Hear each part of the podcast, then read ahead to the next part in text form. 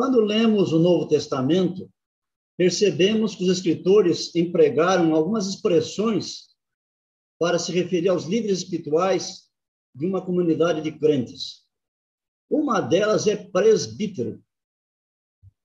Essa palavra se referia ao status, à dignidade. O presbítero de uma igreja era o seu presidente. Presbítero é uma palavra de origem grega que equivale a ancião na língua hebraica e trazia a conotação de alguém que era sábio devido à experiência acumulada ao longo da vida. Outra expressão usada também no Novo Testamento é bispo, a qual destaca a função de vigiar, superintender, vistoriar o que foi confiado aos seus cuidados, ou seja, alguém que deve realizar a tarefa de um pastor. Na prática, pode ser dito que essas quatro palavras, presbítero, bispo, pastor e ancião, são sinônimas. Desde o início do cristianismo, foram os indivíduos que estavam nessas funções os responsáveis pelas igrejas que surgiam e se multiplicavam. Embora no Antigo Testamento somente pessoas idosas exercessem o cargo de anciãos, no Novo Testamento vemos que jovens poderiam assumir essa função. De fato, as cartas de Paulo endereçadas a Timóteo e Tito, que eram jovens, estão repletas de conselhos sobre a qualificação e o ministério dos anciãos. No mundo cristão, percebe-se que cada uma das várias denominações escolheu alguma dessas palavras para caracterizar seus líderes. Assim, há igrejas que os chamam de presbíteros e outras que os chamam de bispos, enquanto a igreja do sétimo dia escolheu empregar as palavras pastor e ancião.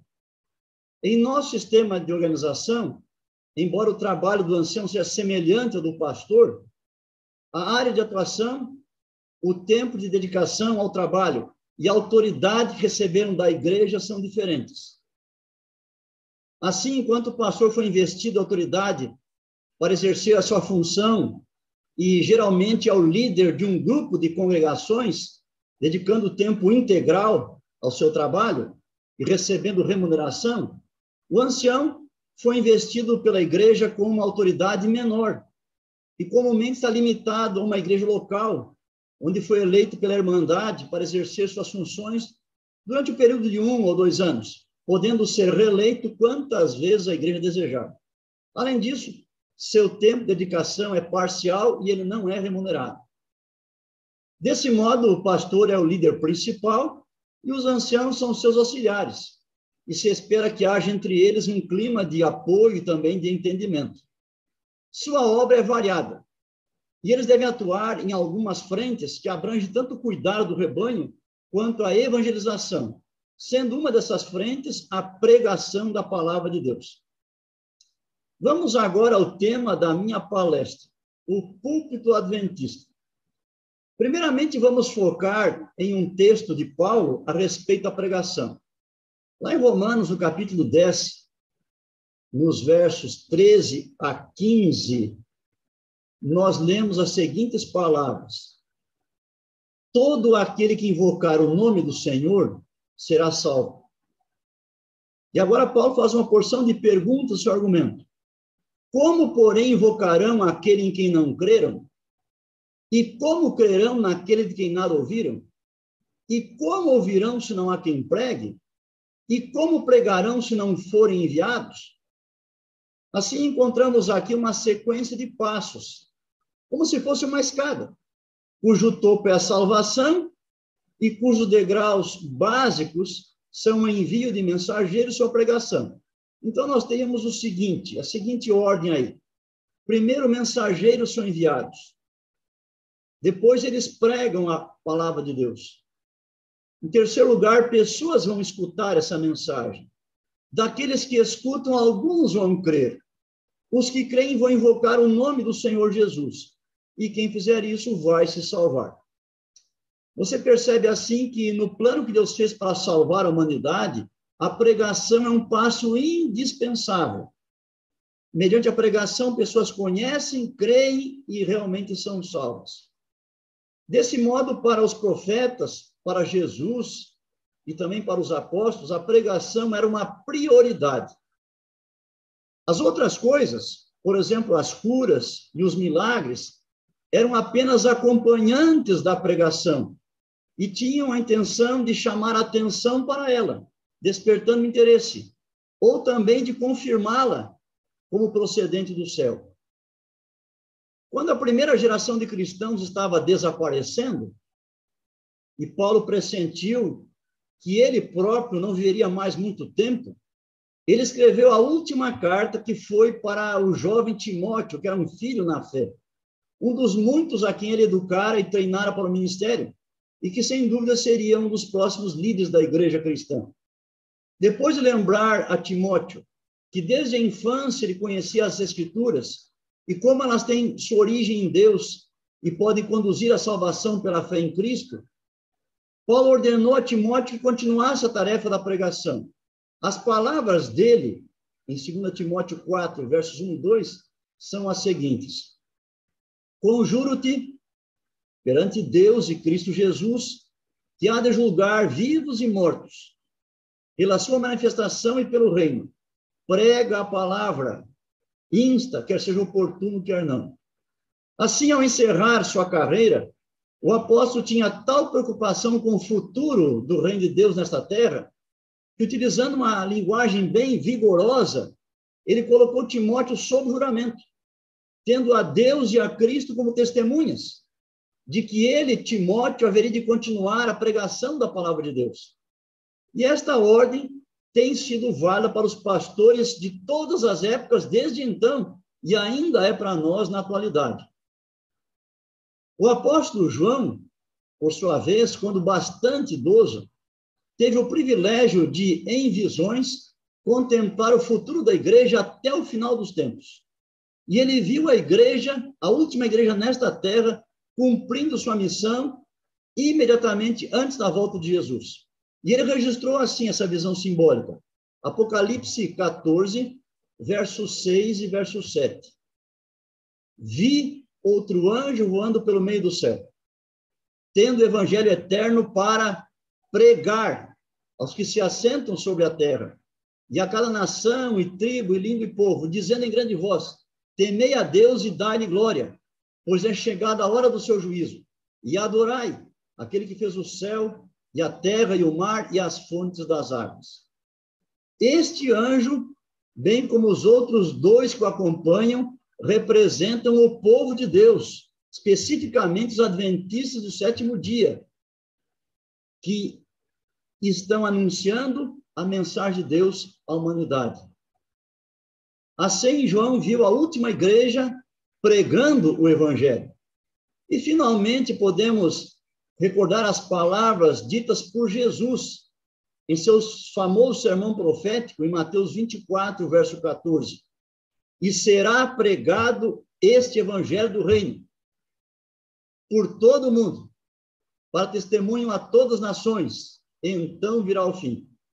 A ênfase desse texto é a de que chegará a ocasião em que o evangelho de Cristo terá alcançado todo mundo. E quando isto acontecer, a história do pecado terá o seu fim e Cristo virá para inaugurar o seu reino de glória. Vemos desse modo, irmãos, a importância da pregação no plano que Deus fez para salvar a humanidade. Mas antes de falar sobre a pregação, eu quero falar um pouquinho sobre o pregador.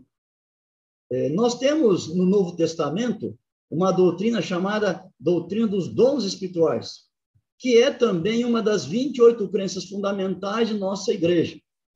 E essa doutrina ensina para nós que um dos dons que Deus dá para o seu povo é o dom de pastorear.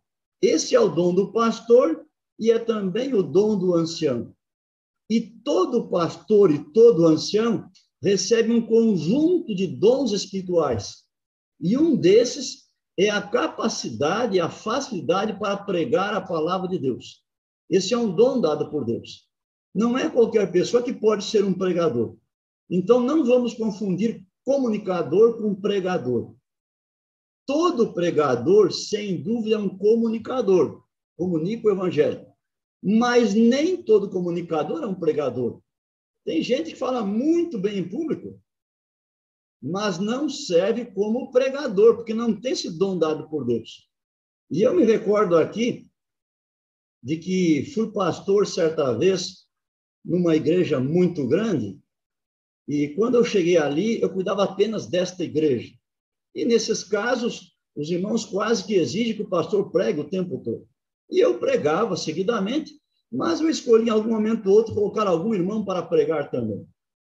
E comecei a me informar quem eram os que pregavam. Então me foi apresentado um professor de oratória num centro universitário. Professor de oratória de um curso de direito. Naquela época, os cursos de direito tinham oratório. E eu pensei, vai ser um bom pregador. E coloquei na escala de pregação para ele pregar um certo dia lá. Era uma pessoa boníssima, já de bastante idade, e aquela foi a primeira vez que ele entrou na minha escala de pregação, mas também foi a última, porque ele não sabia pregar. Ele falava muito bem em público, mas ele não tinha o dom da pregação e a sua pregação não abençoava as pessoas. Então, ser pregador, primeiro é ter realmente um dom espiritual dado pelo Espírito Santo. Agora, o pregador tem que ter um preparo espiritual além do seu dom. A pregação é um reflexo do caráter do pregador. Querendo ou não, quando o pregador apresenta um sermão, a vida vai junto. No sermão, ele expressa seus pensamentos, sentimentos e atitudes sobre Deus, a Bíblia, oração, obediência às pessoas, enfim, sobre a sua vida em os mais variados aspectos.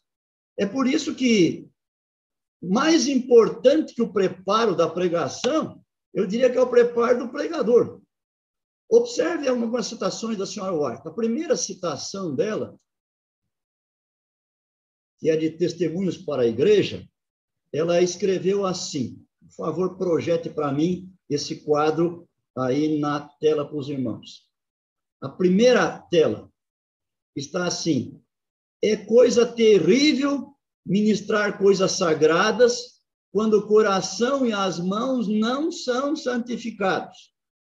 Notem, poucas palavras, mas bastante impressivas. A próxima citação, nesse mesmo testemunho dela, diz assim, comentando a pregação de um irmão de seus dias, a pregação do irmão B não foi marcada por sanção do Espírito de Deus.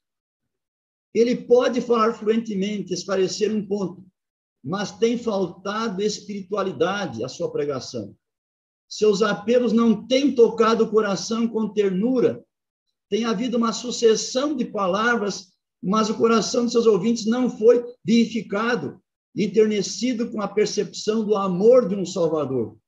E a próxima, ainda nesse mesmo testemunho, diz assim: o Salvador deve ser apresentado ao povo enquanto o coração do orador deve ser subjugado pelo Espírito de Deus e ser imbuído.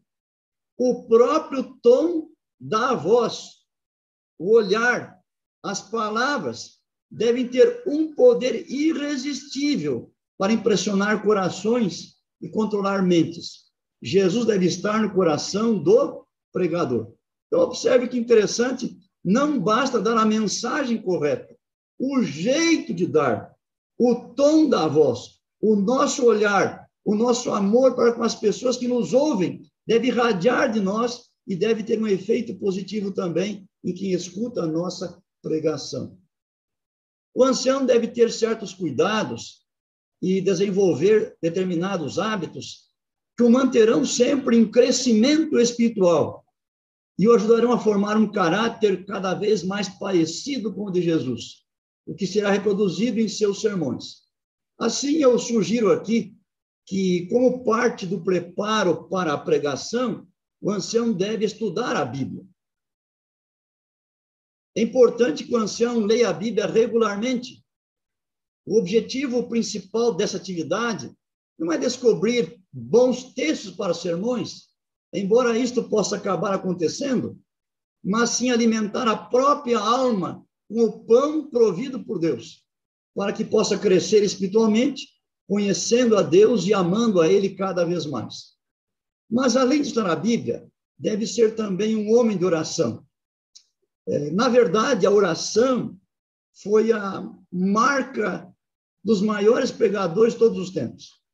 Sua pregação era poderosa, porque, primeiramente, se haviam abastecido na fonte de poder. Conduziam os homens à salvação, porque haviam estado com o Salvador. Não há substituto para a comunhão com Deus. É nela que o pastor e o ancião vão encontrar sabedoria, ânimo, conforto, saúde, poder para cumprir a sua missão. Eu estou lembrado aqui de que há muitos anos eu era um jovem ainda, eu nem havia começado a estudar teologia, e eu li um livrinho chamado Heróis da Fé. Ele contava sobre os 20 maiores pregadores que houve, desde a reforma até os nossos dias. E depois de ler todas aquelas 20 biografias, uma coisa me chamou a atenção que eles tinham em comum. Além de ser grandes pregadores, todos foram homens dedicados à oração, tinham muito poder ao falar a palavra, porque eles também oravam bastante e confiavam em Deus. Eu já disse e repito que não é qualquer pessoa que pode ser um pregador da palavra de Deus.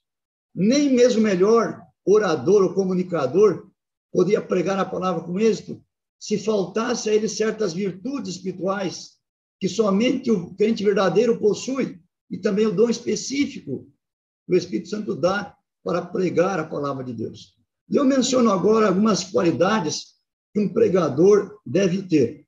Uma delas é a dependência do Espírito Santo.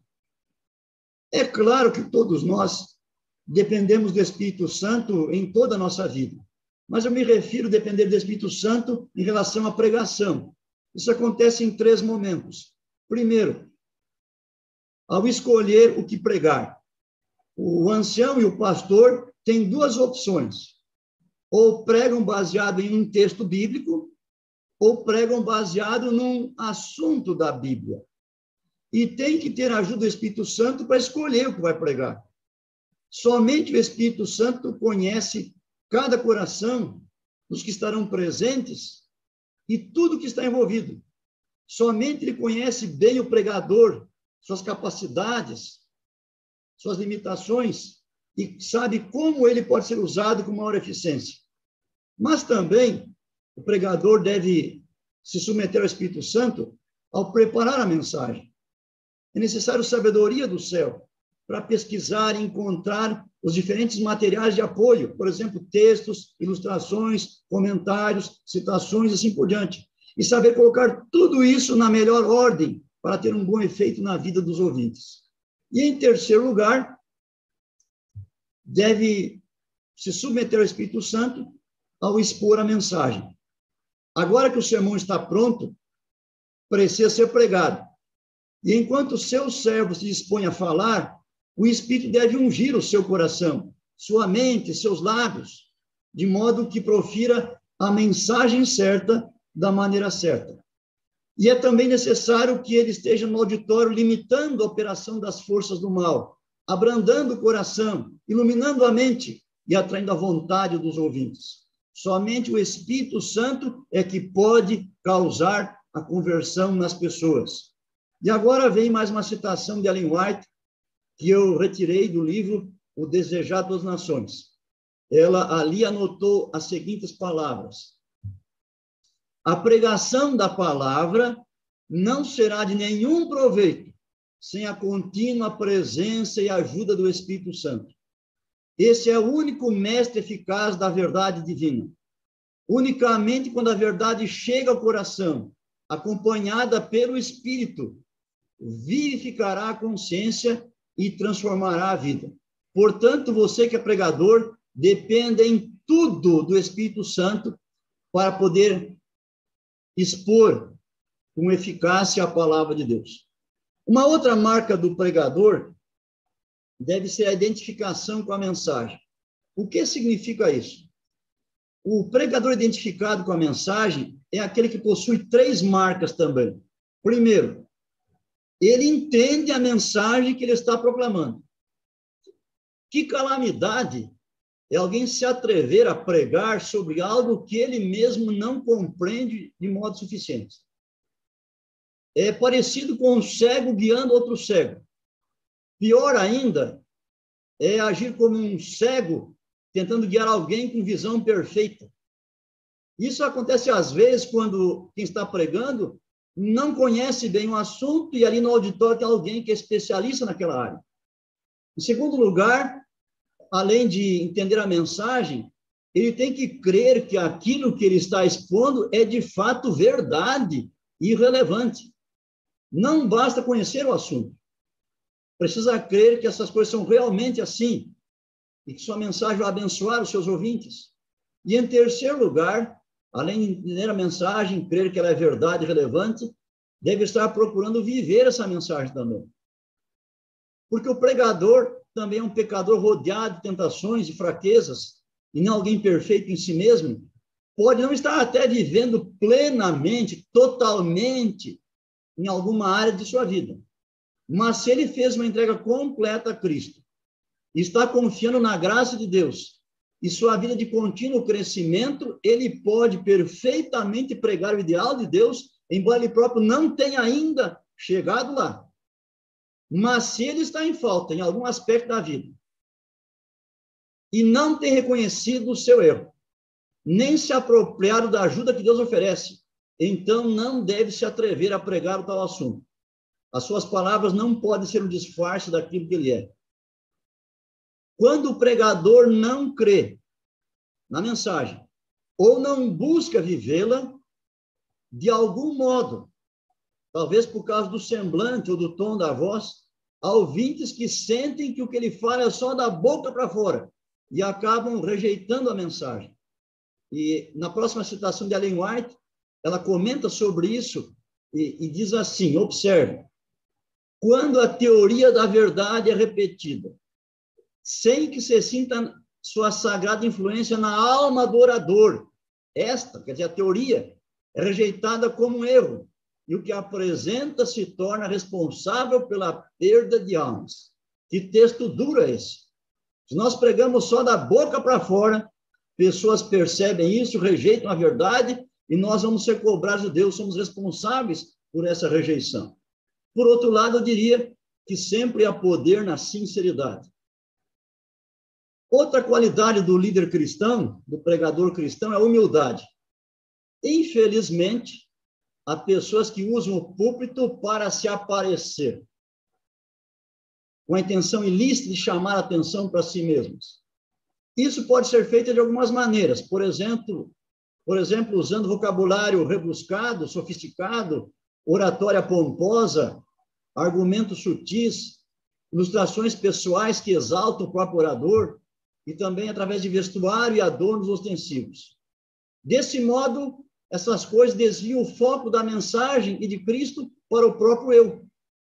Tal procedimento é tão descabido como visitar um salão de artes onde está exposto um quadro muito valioso de 60 milhões de dólares e então não prestar atenção naquele quadro, na tela, na moldura, mas ficar encantado com o prego que segura o quadro. Bem, meus amados, Cristo e a verdade são o quadro e a moldura. E nós, pregadores, não passamos de pregos. A nossa função não é chamar atenção para nós, é apenas manter o quadro numa boa posição, para que possa ser visto e admirado pelas pessoas. E enquanto isso acontece, ficamos escondidos atrás do quadro, como acontece com os pregos. Nesse ponto, Paulo é um exemplo para nós. Embora tenha sido um dos mais destacados servos de Deus de todos os tempos, ele tinha uma visão bastante humilde de si mesmo. Em sua carta aos Tessalonicenses, primeira carta, capítulo 2, verso 6, ele escreveu assim: Também jamais andamos buscando glória de homens, nem de vós, nem de outros e em outra carta, 2 Coríntios 4, verso 5, ele escreveu: Porque não nos pregamos a nós mesmos, mas a Cristo Jesus como Senhor, e a nós mesmos como vossos servos por amor de Jesus. E nesse ponto devemos imitar Paulo também. Uma outra virtude do pregador é o entusiasmo.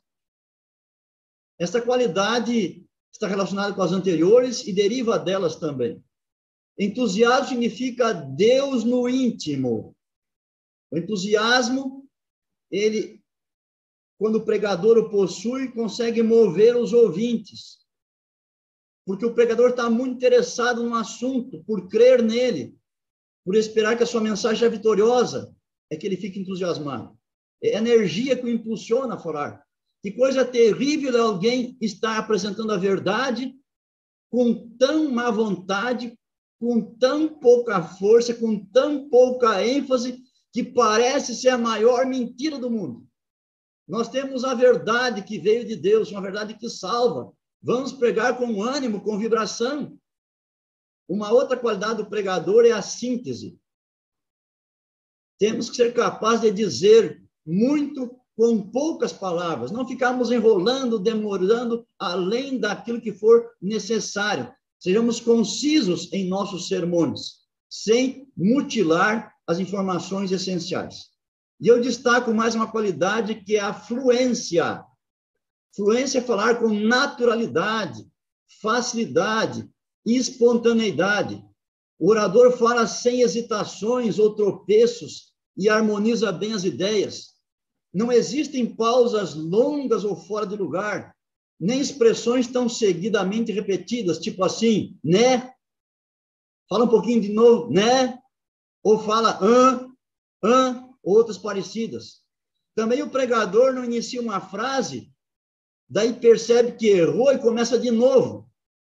Veja três exemplos que eu vou citar aqui. Como disse o apóstolo Paulo, desculpe, como disse o apóstolo Pedro, Boa noite, irmãos. Bom dia, irmãos. Certa vez eu estava no Uruguai, eh, certa vez eu estava no Paraguai. Veja, começa, se arrepende, volta atrás e tal. A pessoa que é fluente não faz essas coisas. Agora, ninguém começa falar em público de modo fluente. Isso vem com a prática e também com o esforço e com o passar do tempo. O púlpito adventista considera o preparo do sermão o preparo do sermão sempre tem como base a Bíblia. E eu me lembro aqui de certa vez eu estava no Mato Grosso do Sul, eu voltei à minha primeira igreja onde fui pastor. Fui convidado para fazer uma semana de oração ali. E o pastor local combinou comigo assim, que na parte da tarde nós faríamos visita às famílias da igreja. E numa das primeiras tardes, visitamos, entre outras pessoas, um empresário local. E o pastor me disse: esse homem, esse irmão, veio para cá faz pouco tempo. Na outra igreja, na outra cidade, era um líder da igreja, era muito animado. Mas aqui ele está muito fraco na fé, ele até vem poucas vezes na igreja. Nós entramos na casa do homem, ele nos recebeu, conversamos com ele, reconheceu que precisava frequentar mais a igreja, se fortalecer, mas ele disse uma frase para o pastor que me chamou a atenção. Ele disse assim, pastor, você tem muitas igrejas, você não está sempre aqui. E quando você não está aqui, os outros pregam, a pregação não compensa, não vale a pena. Ele disse, pastor, eu preciso de capim, mas quando vou lá na igreja só serve em pedra. Aquele homem estava faminto, queria alimento. Mas quando outros pregavam que não o pastor, não encontrava aquele alimento. Isso acontece frequentemente em várias igrejas nossas também. Precisamos pregar a palavra de Deus e crermos no poder que tem esta palavra. Você lembra de Isaías 55? Quando Deus disse assim, que a sua palavra é como a chuva e como a neve. Deus envia, nunca volta vazia, sempre faz a sua vontade, é proveitosa, Assim também a sua palavra. Quando nós pregamos a palavra, a palavra vai transformar a vida das pessoas. Algumas vezes nós ficaremos sabendo e outras não. Mas como pregadores temos que ter confiança, certeza de que a palavra de Deus é poderosa e que vai causar transformações na vida dos ouvintes. Lutero, certa vez, comentou sobre isso, e eu leio uma citação dele agora, que foi registrada por um historiador chamado Daubigné, e Ellen White colocou no livro Grande Conflito também, eu peço que projetem aí, e ali então diz assim, são palavras de Lutero, grande informador, pregarei, discutirei, escreverei, mas não constrangerei a ninguém, pois a fé é ato voluntário. Vejam o que fiz. Levantei-me contra o Papa, seus partidários, suas indulgências, mas sem violência nem tumulto. Apresentei a palavra de Deus, preguei e escrevi. Isso é tudo que fiz. No entanto, enquanto eu dormia, a palavra que eu havia pregado subverteu o papado, de tal maneira que nunca antes um príncipe ou imperador conseguiu. No entanto, não fiz nada. A palavra sozinha fez tudo. Esse grande homem de Deus, um dos principais servos de Deus na história humana, diz Ellen White. Ele pregava, mas ele confiava que a palavra ia fazer a sua parte. Outra citação de Ellen White diz assim, falando sobre Deus, ele ordena a seus servos que apresente o último convite de misericórdia ao mundo. Os embaixadores de Cristo nada têm que ver com as consequências. Devem cumprir seu dever e deixar os resultados com Deus. Quando fazemos nossa parte, somos fiéis em pregar, Deus cuida do resultado, mediante o uso da sua palavra. Agora, eu digo para você que a Bíblia também possui certos graus de utilidade. Naquele texto tão conhecido, 2 Timóteo 3,16, está escrito assim: toda escritura é inspirada por Deus e útil. Duas marcas da Bíblia. Então, primeira, ela é inspirada. Toda a Bíblia é inspirada por Deus. E a inspiração não tem graus. Não tem mais ou menos inspiração. 50%, 30%, não existe isso. Ou é inspirado ou não é. Inspiração é igual gravidez a mulher está grávida ou não está. Assim, inspiração, não há graus. Mas aqui diz, toda escritura é inspirada por Deus e é útil. Então, toda escritura é útil. Quando fala escritura, são os livros da Bíblia. Todos os livros, os maiores, menores, todos eles são úteis como livro, mas não significa que cada pedacinho do livro é útil. E eu quero demorar um pouquinho disso. Embora toda mensagem inspirada por Deus, existem textos que simplesmente não servem como base de sermões, porque as informações que eles fornecem não possuem relevância espiritual. E eu selecionei aqui três textos para dar um exemplo para você. Três textos. Os três, cada um tem três versos da Bíblia. Observe aqui. O primeiro exemplo é um texto que não tem nenhum significado espiritual. Esdras 10, 25 a 27. E eu leio assim: E de Israel, dos filhos de Parós, Ramias, Gesias, Malquias, Miamim, Eleazar, Malquias e Benaia. Dos filhos de Elam, Matanias, Zacarias, Jeiel, Abdi, Jerimote e Elias. Dos filhos de Zatu, Elioenai, Eliasibe, Matanias, Jerimote, Zabade e Aziz. Vejam, qual é a lição espiritual que esse texto tem para nós? Zero, nenhuma. Nenhum anjo consegue tirar proveito espiritual disso aqui. Esse livro, Esdras, é uma escritura da Bíblia. Esse livro é inspirado por Deus e ele é muito útil também. Mas esse pedacinho sozinho não é útil, ok? Não tem nenhuma utilidade espiritual. Olhe um outro exemplo agora de um texto que tem um pouco de relevância espiritual. Provérbios 29, 15 a 17. Provérbios 29, 15 a 17. A vara e a disciplina dão sabedoria, mas a criança entregue a si mesma vem envergonhar a sua mãe. Quando os perversos se multiplicam, multiplicam-se as transgressões, mas os justos verão a ruína deles. Corrige a teu filho, e te dará descanso, dará delícias à tua alma. Então, isso aqui tem mensagem espiritual? Tem.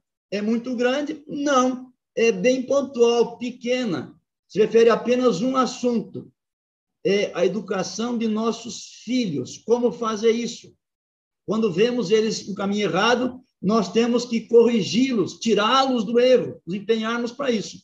Então, a lição espiritual que existe, mas é muito pequena, é só um ponto. Agora veja um outro exemplo da Bíblia, novamente três versos, que tem muita relevância. Efésios 2, versos 8 a 10. Paulo escreveu: Porque pela graça sois salvos mediante a fé. Isto não vem de vós, é dom de Deus, não de obras, para que ninguém se glorie, pois somos feitura dele, criados em Cristo Jesus para boas obras, as quais Deus de antemão preparou para que andássemos nelas. Esse texto é um dos mais importantes da Bíblia sobre salvação. Os principais conceitos estão aqui. Aqui fala de Deus, de Cristo, de salvação, de fé, de obras. Veja, o miolo do evangelho está aqui. Esse texto é muito importante. Então, enquanto alguns textos são de primeira grandeza e outras numerosas passagens bíblicas, se bem trabalhadas, possam resultar em excelentes sermões, há textos que não possuem mensagem espiritual, porque tratam de detalhes históricos e aspectos da geografia, cronologia, embora eles ajudem a compor o quadro total da Bíblia, não merecem ser o foco de atenções, não servem para ser usados em sermões. Textos com pequeno valor espiritual, em lugar de servirem como base de um sermão, deveriam ser deixados para ser estudados pelos membros da igreja nas leituras particulares, nos cultos domésticos e assim por diante.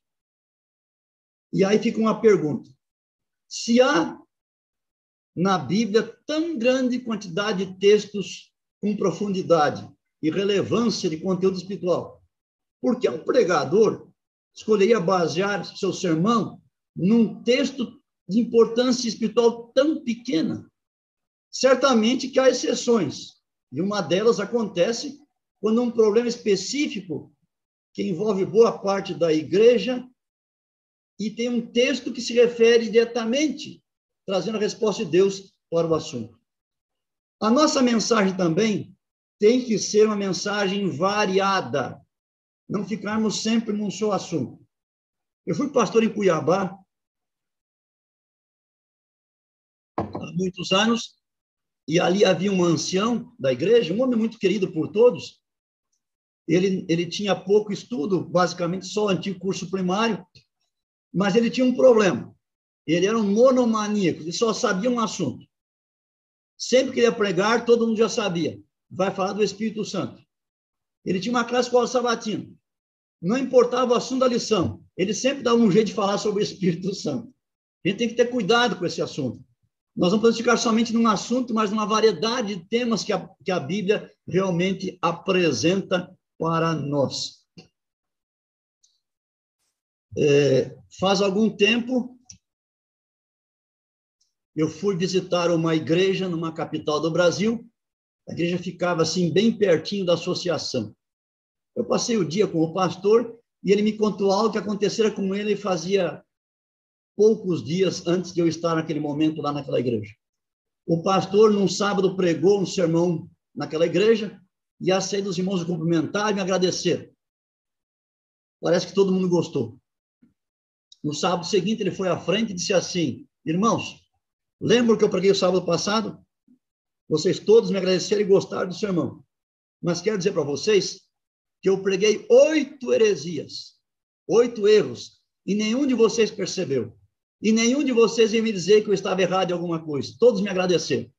E eu quero agora voltar ao sermão do sábado passado, vou desfazer aquele sermão, vou voltar aos oito pontos, mostrar o que a Bíblia diz sobre esses assuntos. E o pastor me contou que é, irmãos choraram. Irmãos reconheceram que realmente conheciam um pouco da palavra de Deus e que seriam enganados porque não perceberam nada daquele sermão e assim sentiram a sua necessidade de conhecer mais a palavra de Deus.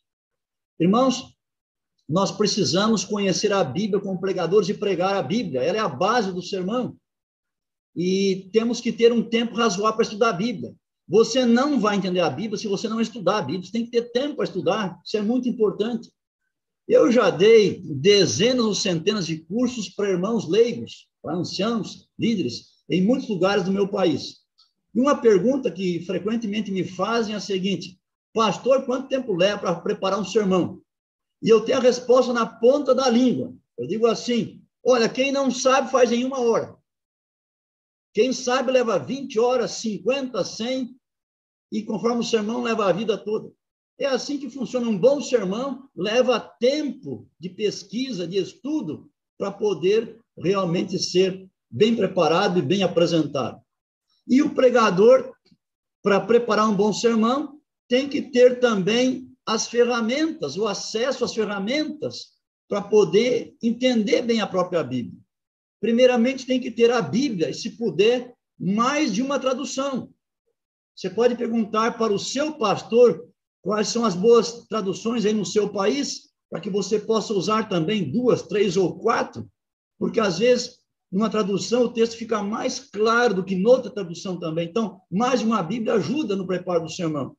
Outra ferramenta importante é a concordância bíblica, ou chave bíblica.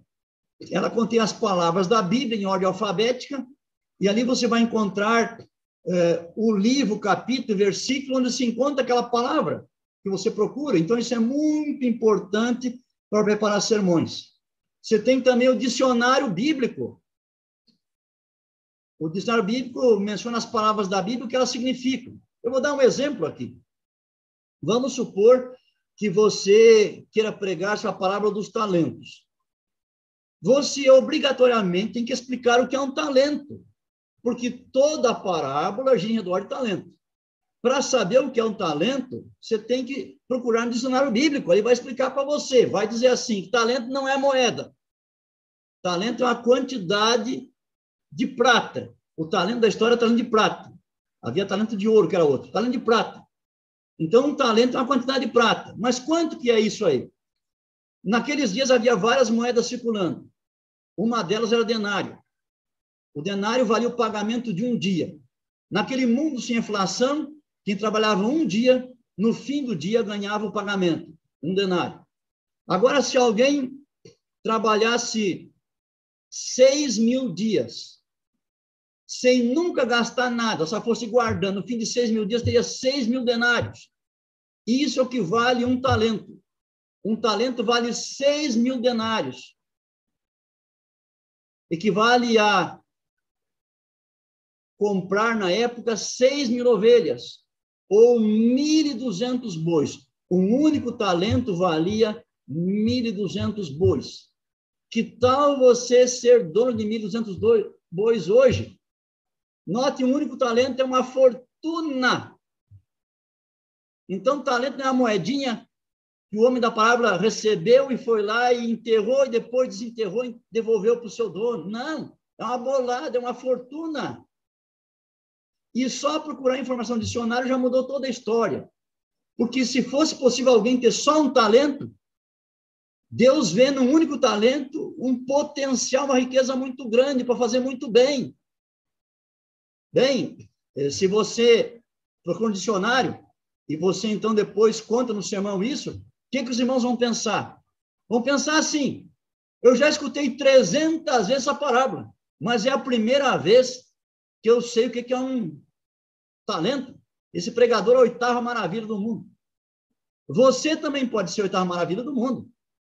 Use as ferramentas, use as ferramentas que são disponíveis e você vai compreender a palavra de Deus, vai poder ensiná-la de modo a abençoar realmente os seus ouvintes. E há outras ferramentas também, né? Comentários bíblicos, por exemplo, e assim por diante. E também os livros de Ellen White, especialmente os que comentam a Bíblia. Você pode, então, usar esse material. Existe tanto em papel como através de meios eletrônicos. Não é? Agora, no preparo do sermão, a gente respeita o texto bíblico. Um texto que é apropriado para ser usado em um sermão possui interpretação e aplicação. Interpretar um texto é, procurar descobrir o que ele significava para quem o escreveu, para o escritor original, o que ele quis dizer com essas palavras. E para que a interpretação seja correta, você usa as ferramentas corretas também. Depois que o texto foi interpretado, entendido, agora que se sabe o que ele significava lá no passado, precisa ser aplicado. Aplicar significa extrair a lição espiritual para a vida presente. O pregador vai perguntar como esse texto ajuda a mim e aos meus ouvintes em meio às nossas lutas, dificuldades, desafios. O valor da interpretação jamais deve ser desprezado, pois se não houver uma interpretação, ou se ela for incorreta, corremos o risco de fazer uma aplicação que não condiz com a verdade. A aplicação tem sido comparada com uma ponte entre o mundo da Bíblia e o mundo de hoje nós vivemos. Para construir essa ponte, o pregador deve conhecer bem as duas margens, o texto da Bíblia e os seus ouvintes. Se ele conhecer bem e souber interpretar corretamente a Bíblia, mas não conhecer a natureza humana, as lutas, provas, tentações e a cultura e as condições em que o povo se encontra, então a pregação dele será semelhante àquelas pontes inacabadas que começaram a ser construídas a partir de uma das margens e que por qualquer razão são abandonadas, esquecidas a meio caminho que para nada servem. O mesmo ocorrerá se ele estiver bem familiarizado com os ouvintes e conhecer bem a natureza humana, mas desconhecer o correto ensinamento da Bíblia. Como pregadores, precisamos conhecer bem as Escrituras e bem os homens e os dias em que nós vivemos. Precisamos saber como melhor abordá-los e como levar a eles a palavra que salva. Para tanto, é relevante ter contato direto com o povo, inclusive o que ajuda muito é a visitação aos nossos irmãos e aos interessados também.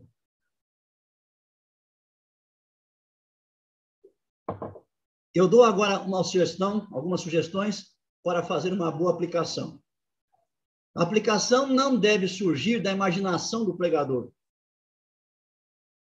Deve brotar naturalmente do texto que ele está estudando. Os ouvintes têm que ver na aplicação a logomarca assim do Senhor. Quando isso ocorre, ela é de fato uma boa aplicação e se torna para os ouvintes a palavra de Deus. A aplicação deve ser feita em qualquer momento do sermão, mas o clímax dela é no final. A aplicação mostra como a verdade bíblica se relaciona à experiência dos ouvintes em seus problemas. A aplicação faz o ouvinte ver o que deve ser feito. Apresenta sugestões práticas de como fazer e o persuade a fazer. A aplicação desafia os ouvintes e convoca-os à ação. Existem também alguns textos em que a interpretação e a aplicação, elas coincidem, são a mesma. Geralmente são textos que tratam, tratam de princípios morais ou espirituais. Esse é o caso dos Dez Mandamentos. A interpretação é a mesma que a aplicação. E ao aplicar, é necessário deixar claro para os ouvintes que a obediência à palavra de Deus resultará em bênçãos e crescimento espiritual para nós. Bem, nossas igrejas costumam ter três cultos por semana: sábado, domingo e quarta.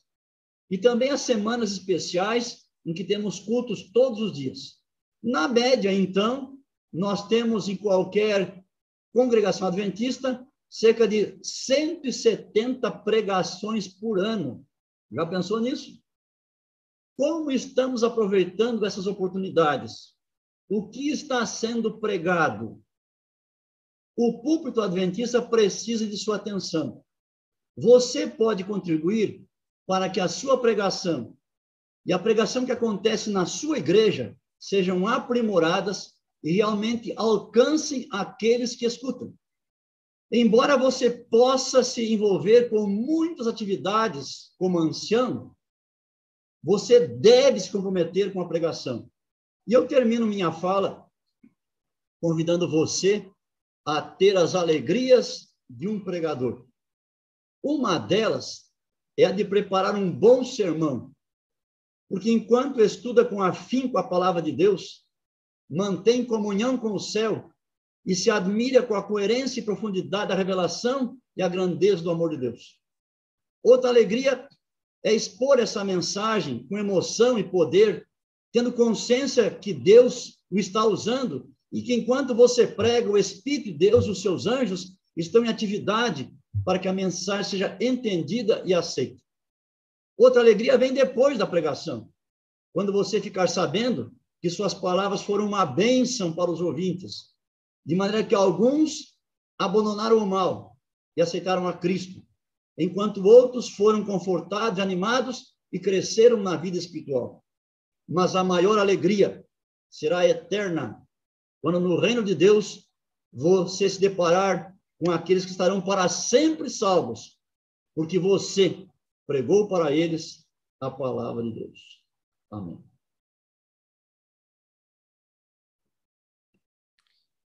Pastor. Pastor. Pastora Dilson. Muito, Pastor Emilson, muito obrigado por esta pregação com muito conteúdo, que realmente nos ajuda e desafia também para poder fazer a pregação do púlpito da igreja, fazer uma pregação relevante, com substância e que possa edificar realmente a igreja. Para os nossos participantes, eu quero lhes lembrar que o pastor Emilson é um pastor de ampla trajetória na área de teologia aplicada. E, embora se encontre aposentado, é muito ativo e por isso está conosco agora, nessa ocasião, e com muitas outras atividades.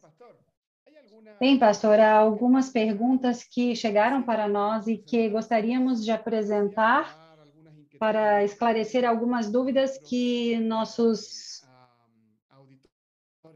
ouvintes têm. A primeira pergunta que chegou para nós é a seguinte: Pastor, você considera que a igreja deve reforçar algum tema específico na atualidade? Bem, como eu disse na apresentação, nós temos uma variedade de temas bíblicos. E essa variedade tem que ser abordada por nós. Pode acontecer que em certas situações devamos abordar especificamente mais algum tema, mas a própria senhora White, seus escritos, traz uma infinidade de, de assuntos que devemos pregar. Por exemplo, a volta de Jesus, a questão da lei do sábado, que são marcas de nossa igreja, a, o próprio assunto da ressurreição, a de Cristo e a nossa no futuro. É, fala também sobre as doutrinas da igreja, nós temos aí 28 crenças fundamentais, nós temos profecias Daniel e Apocalipse, nós temos de fato uma infinidade de assuntos. Assim como nós, eu mencionei que temos 170 cultos por ano, nós temos muito mais assuntos para serem abordados. E a pessoa que conhece a Bíblia e as doutrinas vai poder perceber e assim é, apresentar o que for necessário. O que eu falo para todos, mais uma vez, é não ser monomaníaco. Monomaníaco é a mania de uma só coisa. Sempre pega a mesma coisa, sempre o mesmo. Não faça isso.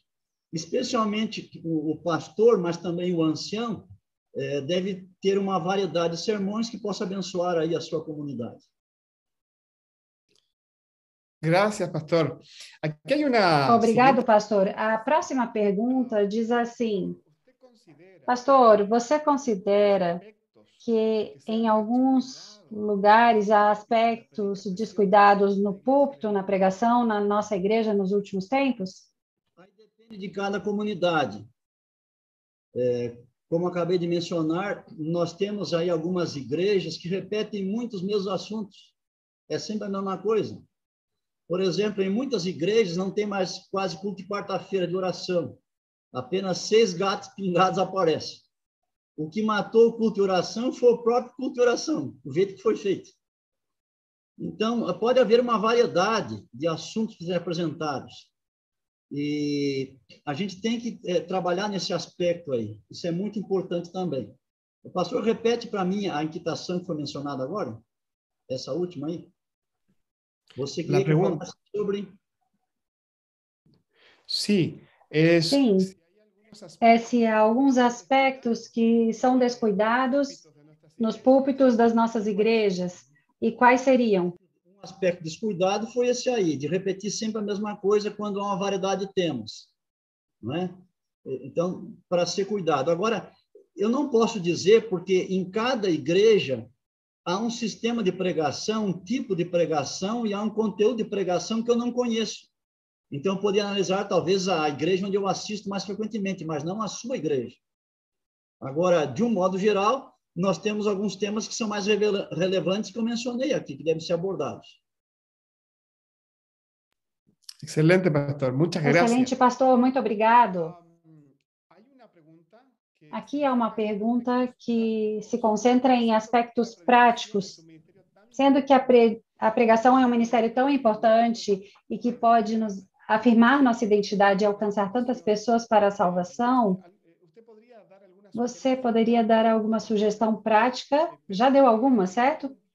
Para criar um treinamento de pregadores a nível local? Sim, então, os pastores, todos os pastores adventistas, eles cursaram o seminário e lá tiveram disciplinas sobre pregação. Eles foram treinados para serem pregadores. Eles têm esses materiais também e eles próprios podem, nos seus distritos, darem cursos de pregação para os irmãos, porque eles conhecem a sua realidade, inclusive. Em alguns lugares, as associações também dão cursos pregadores, uma vez por ano, para, para os, os irmãos anciãos também aprender esse assunto. É, aproveito aqui para mencionar que faz algum tempo eu escrevi livros sobre esse assunto, então, em português, que é este aqui, que é publicado pela CPB, e foi livro terço por muitos anos os pastores que estudaram aqui no NASP. E esse livro ele foi traduzido para o espanhol e a editora Assis também publicou lá em 2006, deve estar disponível ainda aí para os irmãos. E aqui vocês têm toda a orientação que precisam para escolher bons assuntos, preparar eles e apresentar também. Então, os pastores podem usar esse material para dar os seus próprios cursos para os irmãos leigos aí. Excelente, pastor. Aqui Excelente, pastor. Aqui ainda há algumas perguntas. Uma delas fala do seguinte: diz neste mundo dos, YouTube, dos youtubers e dos influencers, nesta nova cultura da pregação, que se instalou, o senhor acredita que há algum risco de a pregação pelos meios digitais poder se transformar em uma atividade mais promocional ou que possa arriscar a identidade da pregação adventista? Como eu mencionei na palestra, tem que estar sempre baseado na Bíblia. Não importa como vai ser a pregação, se vai ser pessoalmente, vai ser aqui pela internet, como fazemos agora, vai ser de qualquer maneira, sempre ela é baseada na palavra de Deus. E, na verdade, nós temos alguns pastores e alguns irmãos nossos que são especialistas no uso da tecnologia. E eles podem fazer um, um bom trabalho. Seria um outro ministério que não havia nos tempos bíblicos, por exemplo. Nós temos hoje, inclusive, bons pregadores da igreja que são bons para falar ao vivo, numa igreja tradicional, mas que não sabem se comunicar muito bem pela internet. O ministério deles é outro. Mas quem tem esse dom, essa capacidade de trabalhar com a internet, é um novo ministério, pode fazer isso também. Mas recomendo que nunca esqueça de focar sempre na palavra de Deus e exaltar sempre a palavra, lembrando que temos que confiar na palavra. A palavra por si só, quando é lida, quando é proclamada, por si só tem um efeito poderoso na vida das pessoas. Não importa a maneira como ela chega nas pessoas. Muchas gracias por sua resposta, Pastor Emilson. Muito obrigado por sua resposta, Pastor Emilson. Ficam só mais algumas perguntas. Uma delas é sobre a prática de convidar constantemente pregadores para pregar nas nossas igrejas, mas que não conhecem a realidade local. O senhor considera que isso é adequado ou apresenta algumas dificuldades? Igrejas que não têm quase que pregadores, quase ou não tem mesmo, depende de quem vem de fora. Então aí não tem como deixar de convidar. O que a igreja pode fazer é orar para Deus para que providencie pregadores. Então Deus vai dar o dom de pregação para algum dos irmãos ou alguém que tem um dono de pregação vai se mudar de outro lugar para morar com eles lá e ficar lá, né? Mas, de qualquer maneira, às vezes, é, não tem como deixar de convidar. O pregador, aliás, o pastor ou ancião que montam a escala de pregação, eles devem ter uma compreensão desse assunto. E se eles estão convidando alguém de fora, é porque eles creem que é o melhor que vai abençoar aquela comunidade. Então, é possível fazer isso. Agora, logicamente, se tem gente capacitada na própria igreja, talvez não precise convidar tanto assim pessoas de outros lugares. Excelente, pastor. Excelente, pastor. Há uma pergunta aqui que diz o seguinte: Que livros o senhor considera que são indispensáveis na biblioteca do, do pregador adventista para melhorar seus sermões? Muito bem, então vamos lá. É, a Bíblia, mais de uma tradução. Então, depende, você está a Bíblia em português, a Bíblia em espanhol, converse com o seu pastor, você vai ter as melhores Bíblias. Então, tem algumas delas aí para você comparar, né? Aqui no Brasil, por exemplo, é, tem a Bíblia mais usada pelos adventistas, é a João Ferreira de Almeida, segunda edição. Agora saiu a terceira edição, que é chamada Nova Almeida, que está sendo muito usada também pela CPB, inclusive. Tem a nova versão internacional. Nós temos uma muito boa também, que não é muito conhecida, é, é, nova versão transformadora. Talvez ter uma Bíblia também, aquela da a nova tradução linguagem de hoje, pode ajudar em alguns casos. Então, são algumas delas. Mas, além das Bíblias, ter a concordância bíblica ou chave bíblica, ter o dicionário bíblico, ter algum comentário bíblico. Nós temos comentário bíblico adventista, é, em português e também em espanhol. Ele foi feito faz 70 anos. Quer dizer que os últimos estudos de aprofundamento de coisas da Bíblia não estão lá. Mas é, ele tem coisa boa. Estão preparando aí novos comentários adventistas que aí para frente vai ter, né? Mas por enquanto temos só aquele. Mas há outros comentários evangélicos também que podem ser muito bons. Eu tenho alguns em casa, aliás, todo pastor adventista, todos nós temos comentários evangélicos em casa, todos nós temos alguns deles. E sabemos que eles são muito bons e usamos eles. É claro que nós não concordamos com tudo. Em algumas doutrinas que nós não concordamos, nós conhecemos bem o que a Bíblia diz, não aceitamos certos pontos. Mas há pontos em comum, muitos, e nesses eles são bons e podem realmente nos ajudar. Então, essas são as ferramentas básicas que eu diria aí para um pregador ter, preparar um, um, um bom sermão da palavra de Deus. Graças, pastor. Obrigado, pastor. A última pergunta. De mencionar os livros da Irmã White. A irmã White ela escreveu mais de 100 mil páginas. E ela tem uma infinidade de livros aí. Aliás, infinidade não, mas muitas, dezenas de livros. E eu recomendo especialmente aqueles que comentam a palavra de Deus, né? que são nove livros. Eles são inspirados igual aos outros, mas a função deles é comentar a Bíblia. Por exemplo, Patriarcas e Profetas, Profetas e Reis, O Desejo das Nações, Atos Apóstolos, o Grande Conflito. Esses cinco aí formam a série O Grande Conflito. É, o assunto começa no universo perfeito e vai terminar no universo perfeito novo. Depois nós temos História da Redenção, que em resumo, aliás, em suma é um resumo desses cinco. Depois nós temos Parábolas de Jesus. Ela comenta todas as parábolas de Cristo, uma por uma. Depois o maior discurso de Cristo, que comenta lá o Sermão da Montanha, Mateus 5, 6 e 7.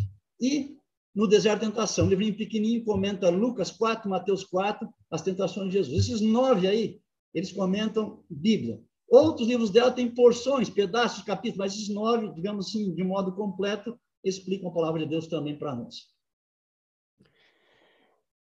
Excelente, muito completa a resposta. Excelente, muito completa a resposta, pastor. É necessário nos motivarmos para atender melhor e, e melhorar nossa pregação, para alimentar melhor a igreja. A última pergunta diz assim, pastor: até que ponto é adequado adaptar a linguagem da pregação para alcançar as pessoas, os distintos grupos de pessoas, de culturas ou educação diferente? Nós temos que levar em consideração nosso público-alvo. Não adianta eu falar, por exemplo, aqui em chinês para você, se eu soubesse, eu não sei. Se eu falasse chinês aqui agora, soubesse falar, você não entender. Então, eu estou falando a palavra de Deus, mas não adianta, você não entende, não tem significado. Então, toda a nossa mensagem tem que ser adaptada à realidade e à cultura das pessoas. Então, se eu vou falar num grupo de pessoas mais, mais simples, com pouco estudo, pouca educação formal, eu vou usar outro linguajar. Até a minha roupa vai ser mais diferente, parecida com a deles, e assim por diante. Eu tenho que chegar mais perto deles também para poder alcançá-los. Né? Se eu for falar para a gente mais sofisticada, eu vou falar de um outro jeito, usar outro vocabulário, outras ilustrações. Então, tudo se adapta realmente ao tipo de pessoa. A mensagem é a mesma, mas as palavras, o jeito, as ilustrações, enfim, isso aí se adapta à realidade na qual eu vou estar inserido.